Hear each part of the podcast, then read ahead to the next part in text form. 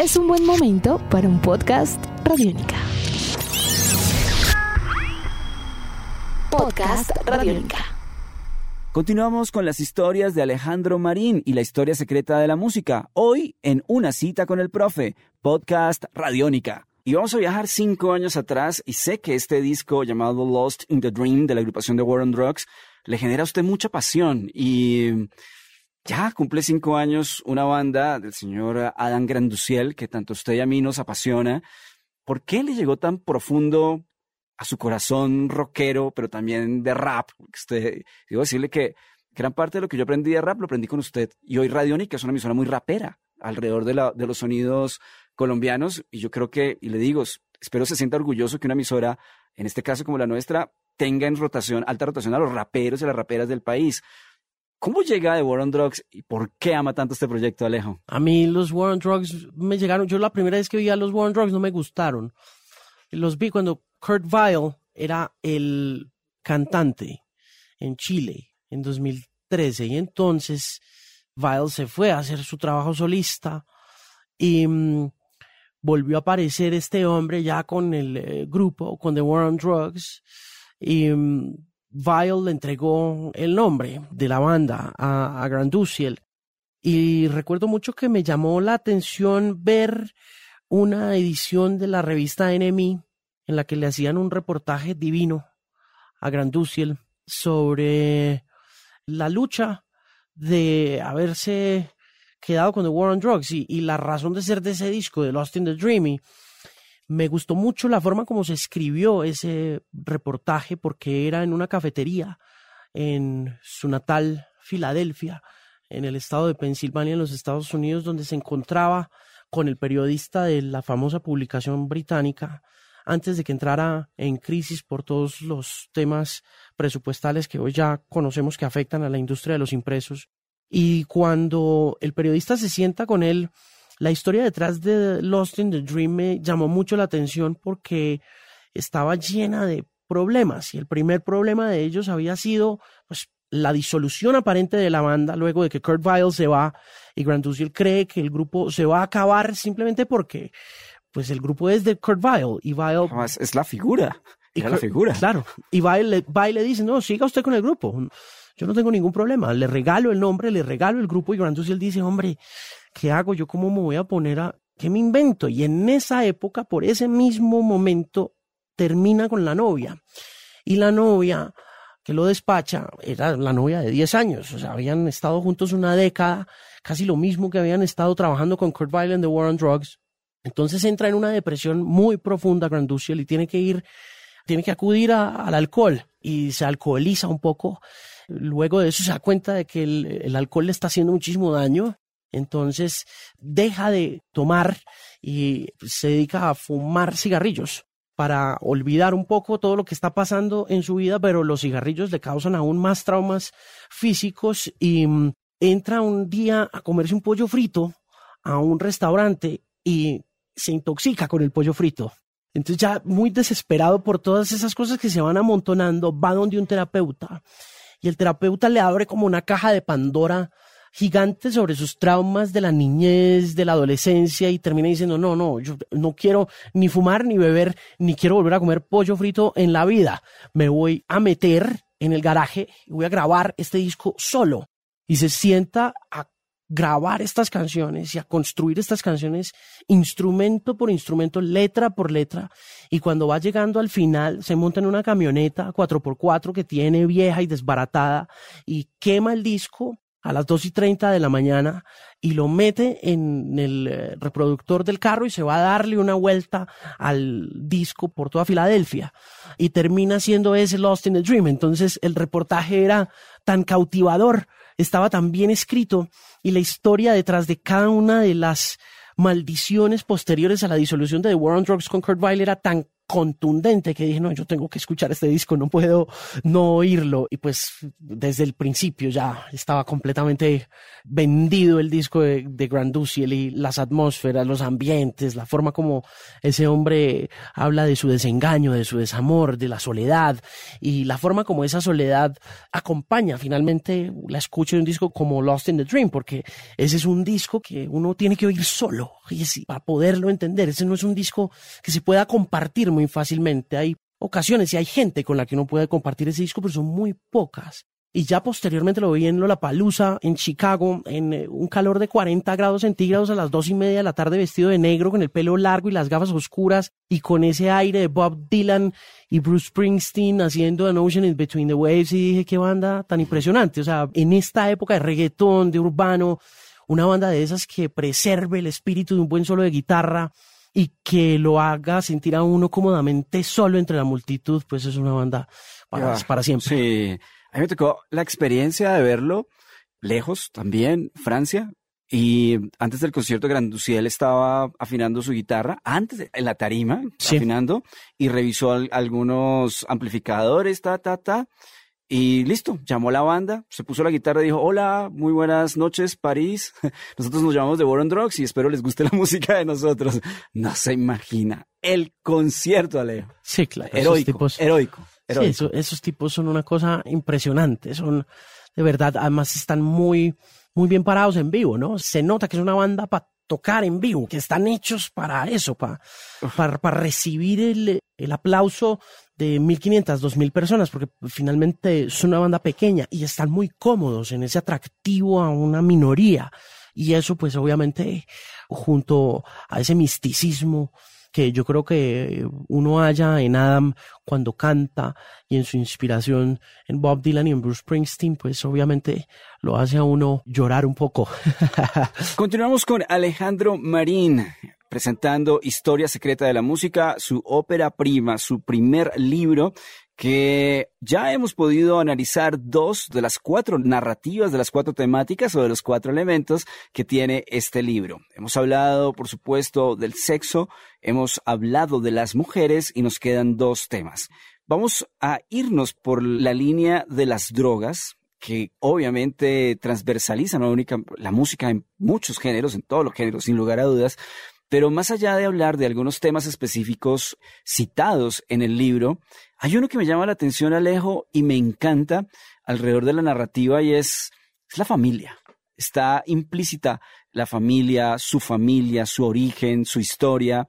Y en particular me llama mucho la atención esos años 90 suyos en una preparatoria a los Estados Unidos, donde obviamente llega el, joven alternativo, en algún momento hay una referencia a los Chili Peppers, hay referencias a, bandas esenciales de, de, lo que marcaron como el sonido alternativo de los 90, pero usted comienza a darse cuenta en la preparatoria que llega el rap a tomarse el mundo. O sea, comienza usted no solamente a percibirlo, sino a vivirlo.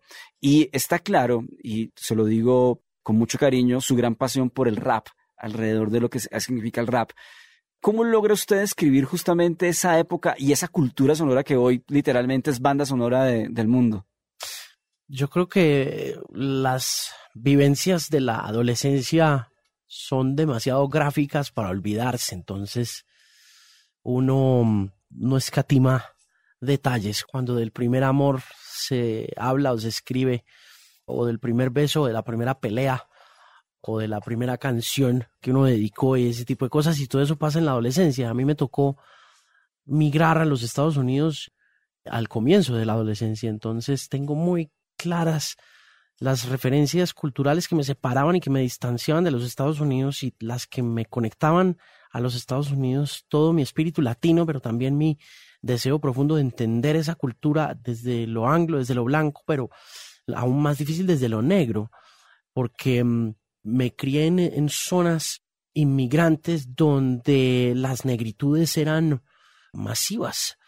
Fui a colegios donde los blancos eran minoría y los latinos éramos también minoría, los negros eran la mayoría. Entonces, eso marcó mucho mi vida y marcó mucho la vida de la familia también, porque fue una manera muy distinta de entender el lenguaje, la cultura de los Estados Unidos y de acercarme mucho como a ese sentir popular que durante mucho tiempo había solamente podido medio oír a través de algunos de los pocos representantes afroestadounidenses que habían transgredido las fronteras a partir de la música pop, como Michael Jackson, ¿no? Entonces, contar esa historia fue muy chévere porque hace parte esencial de mi crianza y de mi forma de ver la vida y de ver el mundo y de entender lo que está pasando hoy en día, la polarización política, el racismo, el auge del nacionalismo, las supremacías blancas, un montón de cosas. Entiendo muchas de esas cosas, además porque en ese sentido político y en ese sentido de divisiones y de diferencias que nos marcan profundamente estaba también la historia de William Lozano, el policía de Overtown que había asesinado a un hombre negro en ese barrio y que era este hombre, este policía de ascendencia colombiana. Esto había pasado unos meses después de los eh, juicios que habían terminado absolviendo a los 11 policías que habían golpeado brutalmente a Rodney King en Los Ángeles en 1992. Entonces, había un montón de conexiones, ¿no? Había un montón de conexiones musicales que yo había visto también a través de la cultura popular, como Guns N' Roses y Axel Rose en el Ritz, con su famoso pantalón cortico de chicles, sus Nike Air blancos y una gorra de NWA. Había muchas cosas que contar y mm, estaban todas muy, muy plasmadas como en la mente y, y fue fácil como conectar todo el tema de drogas, de sexo, a la evolución de la música popular como la entendemos hoy desde ese auge y el imperio que es la música urbana. Alejo, y también aparecen los discos del abuelo. Aparecen los discos del abuelo y aparece el abuelo sobre todo. aparece el abuelo que es un vívido recuerdo de unos días antes de, de morirse, ¿no? El abuelo yo lo recuerdo muy bien y creo, fui el único de los hermanos, yo tengo dos hermanas y fui el único de, de los hermanos en, en, conocer a los abuelos. Yo pude ver a Rafael y a Emilio vivos. Pude vivirlos y pude sentirlos, pude sentir el poder de, de un abuelo y, y recuerdo mucho la ceguera del abuelo. Recuerdo mucho el abuelo padeciendo de esta ceguera que le impedía ver a su nieto de dos años y medio. Además, yo, yo fui el primer nieto de, esa familia por parte de mi papá. Entonces, recuerdo mucho esas manos del hombre, pasándome la, las manos por la cara y diciéndome que le contara cuentos y que le contara historias. Y tengo fotos de mías sentado con, con la abuela en el antejardín. Y no había como una mejor forma de empezar el libro que rindiéndole un tributo muy especial a los ancestros, porque finalmente es en ellos en los que encuentra uno el valor de, de la vida, de lo que está haciendo en la actualidad y la razón por la cual me gusta tanto contar cuentos, profe. Esa fue la herencia, ¿sí o no? Sí, esa fue la herencia, sin duda alguna. El, el viejo era un buen contador de cuentos, mi papá es un gran contador de cuentos, a mi papá le encanta contar historias desde muy niño, tengo cassettes donde se sienta a contarme historias fantásticas de duendes, de brujas, de caballos de siete colores y mil cosas. Y pues es como una forma también como de entender de dónde es uno, ¿no? De dónde viene uno y que jamás se le olvide a uno de dónde, de dónde viene finalmente y de dónde nace como la habilidad. Y pues era un honor arrancar con la familia para poder agradecer de algún modo lo que es uno hoy en día. Él es Alejandro Marín y nos acompaña en una cita con el profe. Y sí, es radiónica, es la X, es la radio y es el respeto por los oyentes. Le confieso, o sea, públicamente, Alejo, que desde Radiónica queremos y respetamos muchísimo a la X, un medio de comunicación que ha construido una audiencia con amor a la música. O sea, caminamos en diferentes rumbos, pero nos une ese amor por la música y ese respeto por la audiencia, Alejo. Sí, señor. Nosotros tenemos, como le decía fuera del aire a usted y al equipo, responsabilidades sociales muy distintas, pero eso no nos distancia de nuestra responsabilidad como radiodifusores. Y creo que en ese sentido compartimos un montón de valores, independientemente de los repertorios que manejemos y de las fortalezas y debilidades que cada uno de esos formatos tenga, pero mm, creo que entendemos muy bien nuestras posiciones con respecto a esas responsabilidades. En el caso de Radiónica es indiscutible que acá han pasado cualquier cantidad de cosas que han mejorado el espíritu artístico de este país joven. Y mm, como lo decía usted por fuera del aire también, el hecho de que alcance a una población que va más allá de nuestras posibilidades como radio independiente y radio local, es decir, que vayan a tantas esquinas del país, que le hablen a tanta gente independientemente de su raza, de su credo, de su religión, de su orientación sexual, pues también hace que esa responsabilidad se sienta cada que uno entra a cabina. Y en el caso de X, nosotros pues tenemos muy claro que nuestra responsabilidad social como empresa privada que somos, pues es mantener a flote un negocio, ¿no? Mantener a flote un oficio que depende de la publicidad, pero también buscando mucho que esa publicidad esté muy conectada a las necesidades de ese público al que le estamos hablando desde esa perspectiva local y en ese orden de ideas ahí es donde se conectan los dos mundos en el sentido de que usted tiene gente muy profesional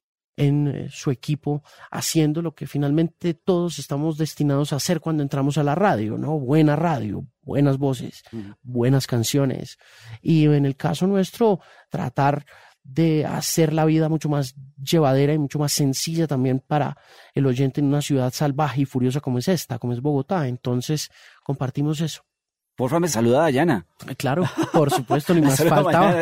por favor, me saluda. La preciosísima, inigualable sí. Dayana Rodríguez es una de las mujeres más importantes de la radio en este país. Me parece a mí, creo que Dayana es una figura esencial para entender el papel que han jugado las mujeres de radio en este país y ojalá muchas mujeres se animen a volverse Dayana Rodríguez en el presente y en el futuro de la radio, porque de veras que a veces siento que nos hace mucha falta, que somos demasiados manes trabajando y sería muy bueno tener perspectivas profesionales y dedicadas como Dayana en nuestras mesas de radio y en nuestras mesas ejecutivas también. Además de ello, quienes contamos con el, el, honor de su amistad es una cosa, es una amiga para toda la vida. Es increíble. Sí, es una amiga para toda la es vida. Es increíble, sí, total, no hay nada que hacer.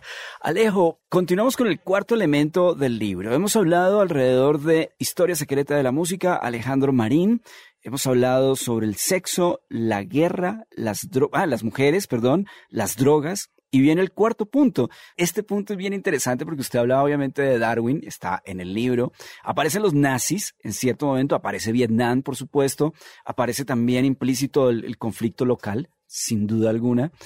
Y ese es otro punto también muy interesante alrededor de la construcción de historia secreta de la música y es esa reflexión de la, de la guerra, de la violencia. Además, vivimos en un país que aún tiene una, una violencia muy profunda y mm, cómo decide abordar justamente este cuarto elemento. Creo que los dije en desorden, pero bueno, no importa, de Historia Secreta de la Música, Alejo. Hubo dos factores que me motivaron a escribir ese último ensayo sobre el tema político y la vinculación que tiene la música en la política y viceversa, la forma como se entrelazan a lo largo de los tiempos y la razón por la cual la música y la guerra tienen como una conexión tan especial. La primera de ellas fue ese anuncio del concierto de Venezuela Aid Live en la frontera y que desde un principio me pareció a mí que repetía los mismos errores que había sucedido, que habían sucedido en la congregación famosa que fue Live Aid en 1985. Me pareció ver la misma sucesión de errores que cometió Bob Geldof en ese momento en que los músicos como Juanes, como Bosé, como Chino y Nacho empiezan a convocar a partir de este esfuerzo privado de Richard Branson a un concierto en la frontera, de manera que quise desmitificar un poco ese momento tan importante para la historia de la música y que sigue siendo hermoso gracias a la pantalla gigante y a la manera como lo volvió a retratar el cine a través de Bohemian Rhapsody, la película, la biopic sobre Freddie Mercury y que finaliza con esos 25 minutos impecables filmados por Brian Singer de esa presentación que es considerada la más importante en la historia de los conciertos en vivo. Y me pareció chévere desmitificar un poco ese tema de que el músico tiene una responsabilidad política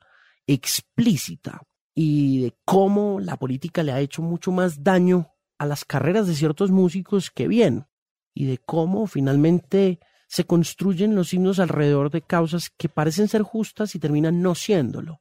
De manera que empecé a construir esa historia a partir de eso y también de una serie de investigaciones y de estudios que hice con alrededor de 400 personas que fueron veteranas de la guerra de Vietnam Y hubo un momento en que me obsesionó el año pasado la guerra de Vietnam, cuando se cumplieron los 50 años de una operación militar llamada la ofensiva del Tet, que fue finalmente la que acabó con ese conflicto realmente, como que estratégicamente fue un golpe durísimo contra las fuerzas militares estadounidenses y fue la toma por parte del Vietcong de, de Saigon. Y yo estaba leyendo mucho sobre, sobre esos conflictos del, del siglo XX el año pasado y me detuve ahí en la ofensiva del TET porque ya tenemos unos referentes muy claros de lo que pasó en Vietnam desde la cultura popular, a partir de todo el rock and roll que apareció en ese momento. Entonces empecé a investigar cuáles fueron las canciones que acompañaron esas tropas, a esas tropas gringas y qué impacto habían tenido y pude hacer como un paneo a partir de 400 testimonios de diferentes veteranos sobre cuál era la canción más importante, cuál fue la canción que más se cantaron durante esos peregrinajes, durante ese servicio militar que prestaron todos entre 1963, que comenzó el conflicto, hasta 1975, que se fue el último hombre. Y me encontré como una veintena de canciones entre esos 400 testimonios. Pude constatar que había 20 canciones que las tropas gringas se habían cantado sí o sí, todas, ¿no? Entre ellas We Gotta Get Out of This Place de The Animals, For What It's Worth de Buffalo Springfield, My Girl de los Temptations, y empecé a construir un poco la historia de cómo la guerra construye grandes fenómenos de pop. Y no nos damos cuenta de cómo muchas de esas canciones terminaron cambiando de significado. Por ejemplo, en el caso de These Boots Are Made for Walking de Nancy Sinatra, que originalmente era una canción medio altiva de feminismo y de empoderamiento, terminaba siendo una canción sobre unas botas para caminar entre el pantano contra ese enemigo invisible que era el Vietcong. Entonces, así fue como nació ese segundo ensayo para hablar un poco de cómo también la cultura popular y las industrias culturales se aprovechan un poco de lo que sucede con la música y de cómo la venden después, porque finalmente lo que pasó con la guerra de Vietnam durante mucho tiempo posterior a la salida de las tropas fue un sentido nacional de mucha vergüenza. Y mm, curiosamente fue un músico, Bruce Springsteen, quien reivindicó el papel y la ubicación de los veteranos en la sociedad estadounidense. Pero aún así, la cultura del pop alrededor de la guerra de Vietnam gestó cualquier cantidad de canciones y de éxitos, ¿no? Cosas que vimos en Forrest Gump 20 años después, ¿no? Vimos, nosotros llegamos a la guerra, muchos de nosotros llegamos a la guerra de Vietnam por esa película y por esas canciones y quería como desenterrar un poquito y desenebrar esa pita tan complicada que es la guerra y la música, entonces usé esas dos cosas. Los cuatro elementos ya expuestos. Aquí estamos con Alejandro Marín, continuamos presentando Historia Secreta de la Música y el último elemento, como siempre buscamos en Radiónica, elementos escondidos en todo. Hay una referencia preciosa, Alejo, al amor amarillo de Gustavo Cerati y Cerati es definitivamente una pasión que usted y yo compartimos sin duda alguna. Sí, eh, total. sin duda. Toda la vida, profe. La última vez que yo lo entrevisté, usted también lo entrevistó, que fue el programa de City TV. ¿Recuerda su programa, obviamente? ¿Cómo olvidarlo? Esa mañana fue la última vez que lo entrevisté, que tuve la fortuna. Y bueno, pues yo creo que ese es un luto todavía para nosotros, Bowie, Cerati. ¿Usted cuántas veces habló con Cerati? Fácilmente con Cerati, una, dos, tres, cuatro, cinco veces. Yo nunca pude hablar con ese señor. ¿No? No. Conseguí tres o cuatro entrevistas con ese señor. Entre 2001 y 2008. Conseguí como tres, tres entrevistas. Y cada que conseguía la entrevista y estaba el tipo del teléfono, no. Ah. No, no, no era capaz de. A mí me fue bien, ¿sabe por qué, Alejo? Porque mm, cuando saca la y vamos, yo le hice una entrevista dedicada a las guitarras. Sí. Entonces, pues, ¿sabe que yo tocaba la guitarra? Claro. Entonces, comencé a preguntarle guitarra por guitarra y esa entrevista la, se perdió. ¿Por qué? No se grabó en su momento, no se grabó, pero hay una que me duele más aún. Mm. Hicimos la entrevista y esa entrevista era, se la hice muy ñoño. Le dije, bueno, cuando usted en tal canción utilizaba la Jackson, ta, ta, ta, la PS1, que yo tenía también una PS1, una Jackson. Después, bueno, cuando usted pasa la Paul Smith, cuando llega la Parker. Entonces, Cerati, como dicen los españoles, flipó con la entrevista y cuando vino a Colombia a la gira de la Ibamos, vino la emisora en agradecimiento y la entrevista aquí en la emisora se perdió. O sea, le he preguntado a muchos oyentes si la tienen grabada o no y sí fue muy amable. Y posteriormente en Argentina tuve también la, oportunidad de entrevistarlo. El día que usted lo entrevistó también en City esa mañana también tuve la oportunidad de, de haber estado con él. Y cuando estuvo con Soda, o sea, el 1995, aunque no lo crean, tuve también la oportunidad de entrevistarlo, pero sí fue una entrevista. Estéreo. Sí, sí, sí. Para, para... ¿Usted tiene archivo de esas cosas o no? No. Profe. Tengo. Sí, ¿hay profe, algo? por favor. No, profe. además, mire, Alejo, entre boda y boda, he tenido la fortuna de haber entrevistado a Lars von Trier, de haber entrevistado ¿Pero a... usted tiene archivo de esas cosas o no? Le dejé a la fonoteca unos minidisc que voy a volver a revisar. Eduardo Galeano leyendo cuentos. Claro. sea- no, es que, mire, yo le digo una cosa, uno de los problemas que tenemos nosotros y que otros no tan versados en ciertos asuntos sí han sabido hacer, pues es la, la recolección del archivo. Afortunadamente, Nosotros somos muy malos archivando nuestro propio producto. además, hay una responsabilidad de una década, o sea, de una década eh, importante que No, es como pues el 95 al 2010 que está, No, que pues- no está soportada. No, y Lars von Trier, imagínese. O sea, Lars von Trier. vaya hable con Lars von Trier ahorita. No, ya no se puede. Ya no puede. Ya- Usted ya, no puede hablar con Lars von Trier. Ya no se puede hablar con la Frontier. Cerati, Alejo, ¿qué significa Cerati para la música? yo no sé qué signifique para la música Cerati, pero para mí fue la adolescencia. O sea, Amor Amarillo fue un despertar enorme de, de conexión con esa América Latina que, que estaba muy lejos de mí cuando yo me crié en los Estados Unidos. Yo, yo me encontré el Amor Amarillo en un Specs en Perrine, en el barrio Perrine. ¿Todavía ex- existen los specs? ¿era? No, eso se acabó. No, se acabó. ¿Se de- acuerdan? en una tienda de música que quedaba a 25 minutos de mi casa. Yo trabajaba en un Winn Dixie en la 284 en la South US One. ¿A cuál specs iba? ¿El de- Había- ¿El de South Beach? O... Yo, no, yo vivía en el sur de la Florida. Yo vivía a escasos 15 minutos de los barrios más bajos de la Florida, de Liberty City, de, de los barrios más fuertes del sur de la Florida. Yo vivía en una zona campestre que se llamaba Homestead. Y en esa zona rural no había tiendas de música. Tocaba echarse un viajecito de más o menos unos 15 minutos por toda la US One hacia el norte, yendo hacia Dadeland y hacia Kendall.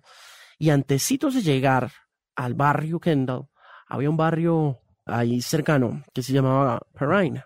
Perrine y Cutler Ridge eran los dos, eran los dos barrios. Y siempre pasaba por ahí después de terminar de trapear el supermercado y llegaba con unos cuantos chavos que me había ganado de las propinas de empacar mercados ahí en el sur de la Florida y buscaba siempre un disco. Buscaba siempre, podía comprar siempre un disco por semana, ¿no? Que eso ya de por sí era bastante privilegiado. Era poder privilegio, comprar, claro. comprar, comprar un disco compacto en aquella época y recuerdo mucho que me encontré ese cassette y lo vi y yo no me acordaba cómo se llamaba él. Yo no me acordaba cómo se llamaba Gustavo Cerati. O sea, yo no sabía que él era el cantante de Soda Stereo, pero me pasó algo similar con Hendrix, que vi el cassette, vi la portada, vi el diseño, vi que decía Cerati, Amor Amarillo, y de una supe que era él, sin que años atrás, cuando vinieron al show de Jimmy por primera vez y cuando hicieron eh, la presentación de Doble Vida en el show de las estrellas con don Jorge Barón, yo no sabía quiénes eran Bocio, Alberti y Cerati, yo no, no lo recuerdo, pero sí recuerdo mucho ver el cassette, ver Cerati y decir, este es el cantante de Soda Stereo, sin tener como un referente muy claro.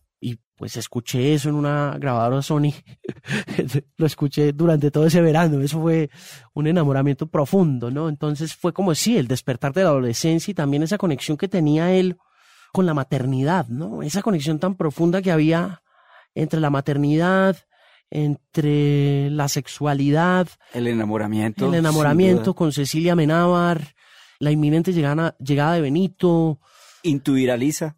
Pues, todo, era, era de verdad muy especial y me gustaba mucho su cercanía ya muy prematura a esa electrónica incipiente del progresivo de los 70, Alan Parsons, esa forma como conectaba él de forma tan misteriosa y tan apasionante con esa sonoridad que se tomaría su carrera mucho más adelante y que ya estaba presente incluso antes de que explorara todo el shoegaze que motivó la grabación de Dynamo, ¿no? Discaso, ¿cierto? Discaso. Sí, sí, sí. Alejo, hay algo ya que también es uno viendo en YouTube muchos de los videos, porque además la residencia de Cerati en YouTube es impresionante, o en Instagram, en los videos, en muchas cuentas. Aquí hay un personaje escondido que merece también ese reconocimiento y fue Z, porque Z lo acompañó básicamente en ese proceso del amor amarillo, aunque la banda pues estaba distanciada en ese momento, y hace poco vi un video donde Z, justamente en la grabación del sueño estéreo, era literalmente la, como el que le daba la confianza a Cerati para que el material realmente quedara como quería el que quedara. Es sí, es que esa llave de producción. Ese era como el McCartney de, sí, sí, de Cerati, ¿no? estaba ahí, sí. Ese personaje lo acompañó de forma muy especial y muy mística en esa grabación de Amor Amarillo. En ese. Y ya más... fue el padrino de bodas. Y no, no sabía. Sí, fue el padrino de, de bodas de, de Cecilia Menábar y, de Gustavo Cerati. Fue el padrino. no, y también sabe que creo, me acercó a Spinetta.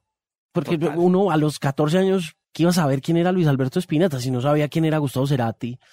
Imagínense, o sea, llegar a Amor Amarillo y encontrar y decir que Bajan es escrita por Luis Alberto Spinetta, ya finalmente, mucho más adelante, como que uno dice, voy a buscar quién era este personaje Spinetta o quién es este personaje Spinetta y encontrarse ahí también con otro tesoro de la imaginación y de la música argentina fue bastante gratificante y todo fue, pues obviamente gracias a la, a la mirada de ese señor, a su guitarra y a, y a su sensibilidad tan especial para muchos y para otros no tanto, ¿no? Porque finalmente es de amores y de odios, Mr. Cerati.